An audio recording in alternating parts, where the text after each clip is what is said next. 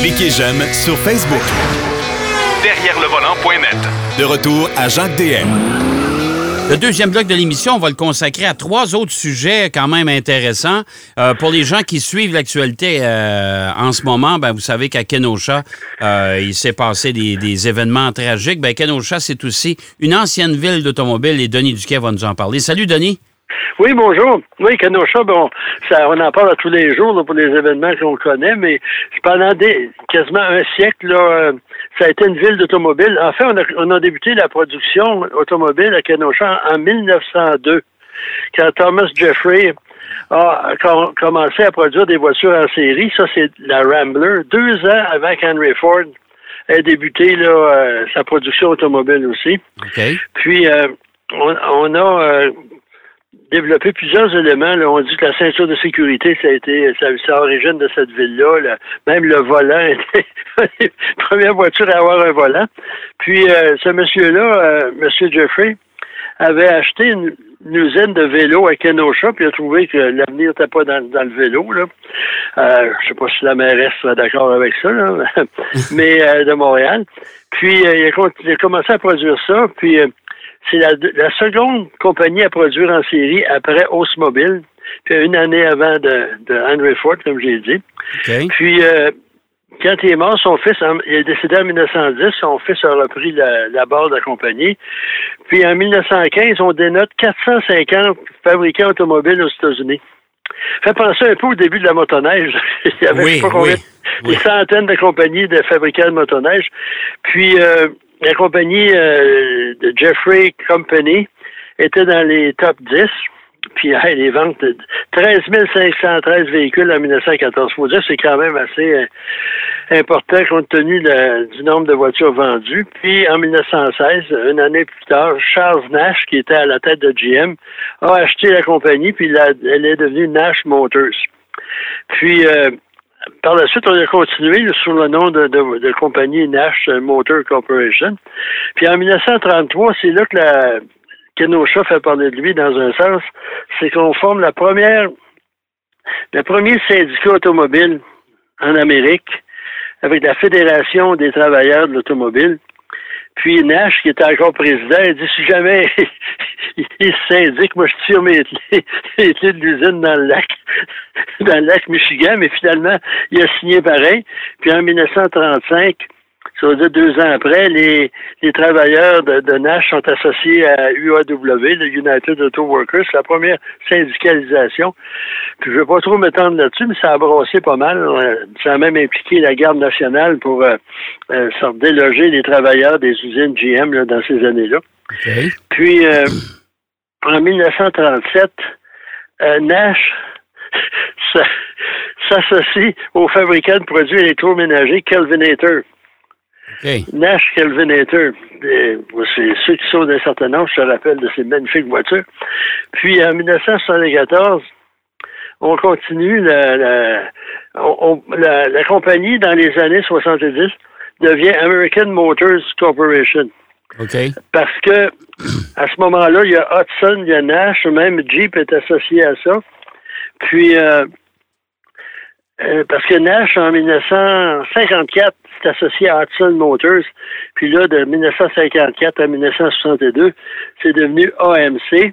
Puis le fondateur de ça, c'est George Romney, qui est le père du sénateur Romney que l'on connaît aujourd'hui, qui s'était présenté à la présidence. Puis en 1963, la Rambler AMC est nommée voiture de l'année par le magazine Motor Trend pas pour rien que les voitures de l'année par Motor Trend, surtout à une certaine époque, c'était pris que un petit peu euh, un petit grain de sel. Puis en 1969, Jeep s'associe à on acquiert AM, euh, Jeep qui appartenait à Kaiser Motors. Puis certains d'entre vous vont s'en rappeler en 1970, on, lance la Gremlin la première voiture sous-compact américaine, supposément. Puis à l'époque, en 1970, les modèles AMC, c'était l'Ambassadeur, le Matador, le Javelin, l'AMX, le Hornet et le Gremlin. Puis à un moment donné, ben, ça allait plus ou moins bien. Ça fait que euh, Renault a acheté la compagnie en 1979. Euh, puis là, ça s'appelait AMC Jeep Renault. Mais malheureusement, on, a, on, on y a produit à Kenosha la célèbre Renault Alliance, c'est la Renault encore. Oh boy, OK. Mais Ouais. ça, ça allait assez bien. Mais euh, Renault, ça allait en France, ça allait pas tellement bien. Il était près du dépôt de bilan. Fait qu'en 1987, Chrysler a acquis euh, AMC Jeep Renault. Parce qu'à l'époque, Georges Best, le dirigeant de, de Renault, a été assassiné en 1986, 1986 par des euh, euh, militaires communistes.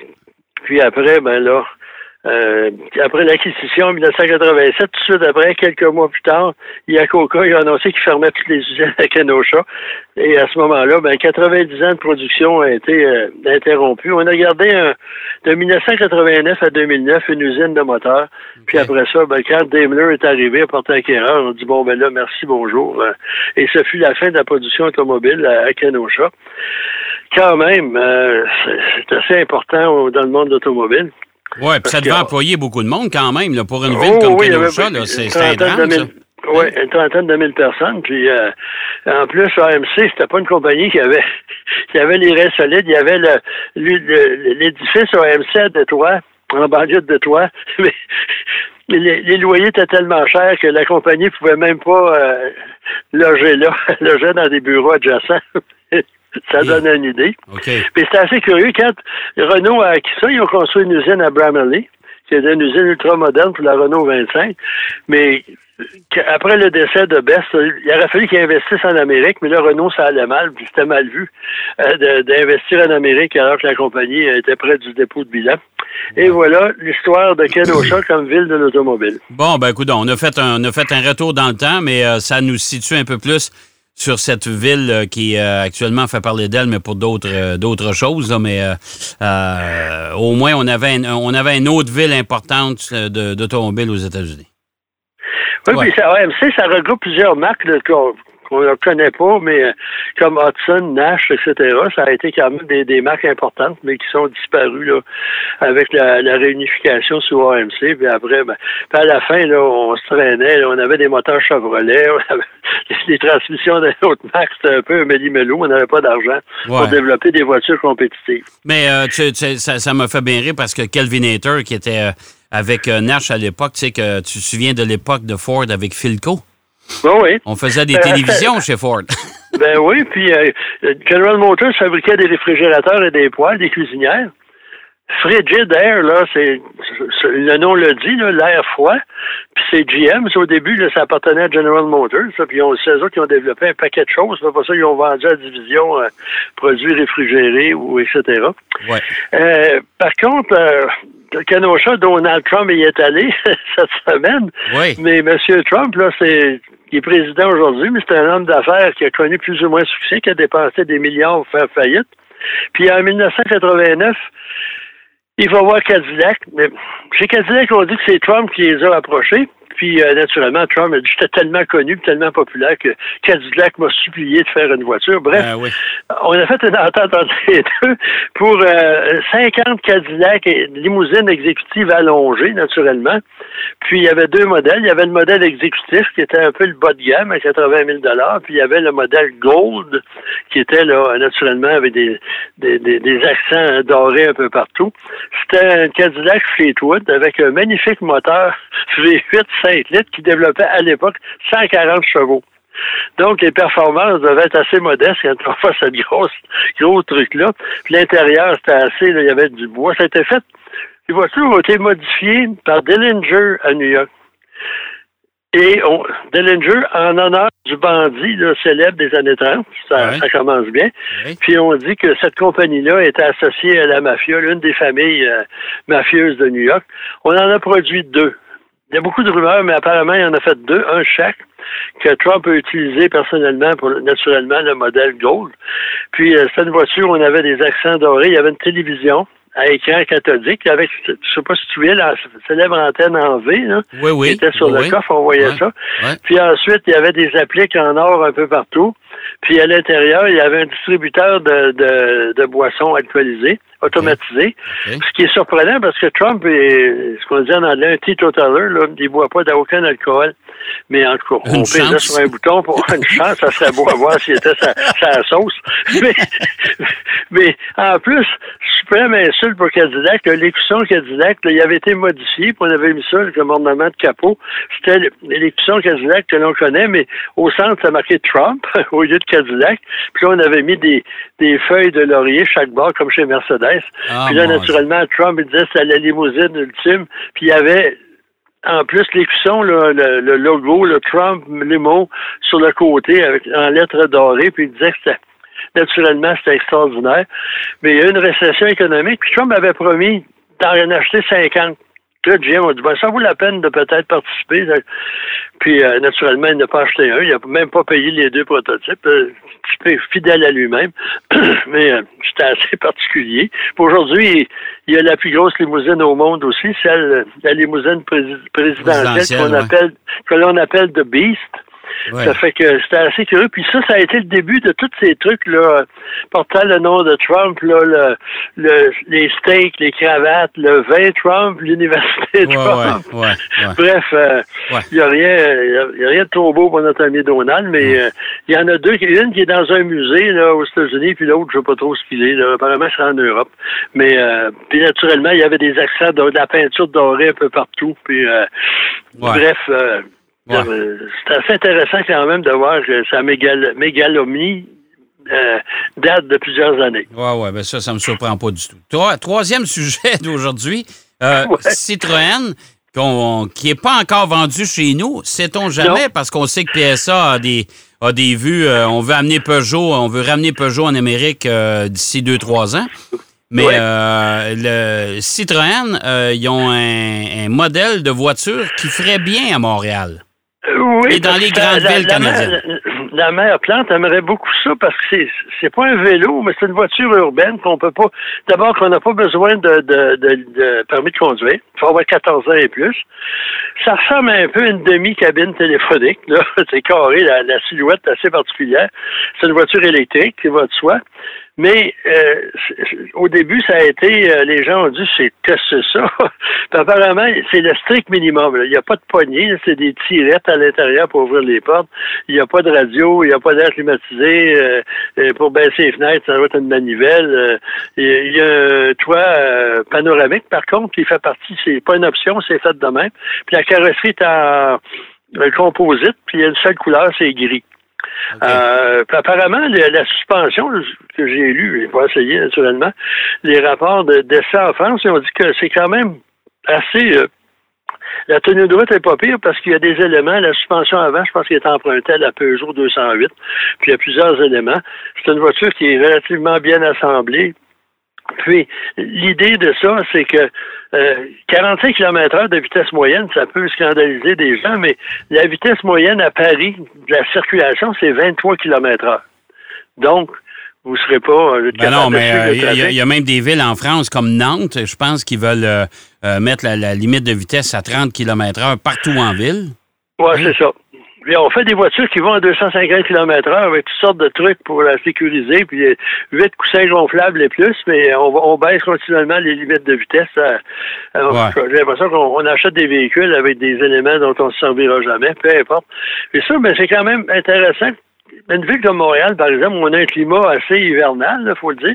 Puis il y a des gens aussi, la population vieillit. Puis moi, je vois pas quelqu'un, de, mettons, passer 60 ans, de se promener en vélo, monter la- le- une des côtes à Montréal pour se rendre à son travail ou se rendre à son domicile. Ça, c'est une alternative intéressante. Ça se stationne sur un 10 sous ou un 10, 10 centimes parce qu'on est en Europe. Et le prix qui peut sembler élevé pour nous, là, mais c'est 5 000 euros. Ça fait à peu près 10 12 000 dollars. Euh, je ne sais pas trop si ça serait euh, un prix compétitif, mais c'est surtout l'idée, parce qu'en France, il y en a quelques-unes. Il y a les liviers aussi qui n'ont pas besoin de permis de conduire. Euh, on en rencontre quand on va en France, ils sont sur le bord de la route, puis ils roulent là, sur la voie réservée au vélo. Mais euh, ça pourrait être une alternative intéressante à, Ben, moi, je te dirais qu'on on devrait premièrement exiger quand même le permis de conduire, là, parce que bon, on s'entend qu'il n'y a pas de permis. euh, on va se retrouver avec, un- avec tout un troupeau dans les rues de Montréal euh, ou des grands centres. Mais en même temps, c'est sûr que ça pourrait être un, un- une alternative hyper intéressante, ça. C'est comme un Bixi hivernal, on peut le prendre de même, hein. Parce que en plus, c'est tellement petit, c'est plus petit qu'un Smart. Bon, tu sais, ça vous donne une idée. Ouais, mais le y avait un coffre en arrière assez spacieux pour comparer à la grandeur de la voiture. À ce moment-là, lui, il y a, il y a deux sièges là, euh, en, en mousse, là, euh, apparemment assez durs, mais qui sont quand même confortables. Puis euh, à ce moment-là, ben ça, ça rétrécit la voiture, ça tourne là, sur rien, ça se stationne. Je pense que ça prend trois amis pour l'espace d'une voiture. C'est à contre-courant parce que toutes les voitures ont tendance à être plus grosses, plus lourdes, plus puissantes. Là, on arrive avec une espèce de, de, de suppositoire d'autobus. Puis, euh, mais c'est quand même intéressant. Puis ça se vend par Internet. Il y a certains concessionnaires Citroën qui l'offrent. Puis aussi, euh, c'est c'est offert dans deux grands magasins. La FNAC à Paris puis Darty. Euh, fait que, à une certaine époque, ici à Montréal, il y avait un magasin qui vendait des Austin 850 aussi. Ouais. À 850 dollars, euh, Austin 850, on allait dans un grand magasin pour on pouvait se le procurer. Ouais. Donc, c'est une alternative parce que tout le monde dit il faut changer, il faut réduire ci, il faut réduire ça, mais la mobilité individuelle des gens, c'est quand même un facteur. euh, au Japon, on a étudié beaucoup. euh, dans- en Orient, il y a beaucoup de micro-voitures qui sont en développement. GM en Chine en a développé plusieurs fort intéressantes. Puis là, pour l'Europe, ben il y a ça, là, parce qu'on sait que euh, Smart, ça, ça se termine là, en Ouais, ça finit, là, ouais, c'est ça. Délocalisé en Orient, puis on a fermé l'usine en France. Puis Ouais. euh, C'est ce ter- ben, terminé la Smart, ça. oui, mais Ça- Smart, c'est 25 000 Ah, à peu près ouais, au-dessus de sûr. 20 000 là, Tandis Ouais. que là, on est rendu, mettons, avec Ouais. les, les bonus, etc., ça se vendrait ici peut-être 5 000 Ouais, ben Ils c'est. vendent des, ils vendent des vélos à, à- plus que 15 000 hein, peut-être que espérons-. Espérons-le. On sait, on sait-on jamais. Hey, merci beaucoup, mon cher Denis. Et on s'en reparle la plaisir, semaine prochaine. Ça marche. À la prochaine. Bonne À la semaine, prochaine. tout le monde.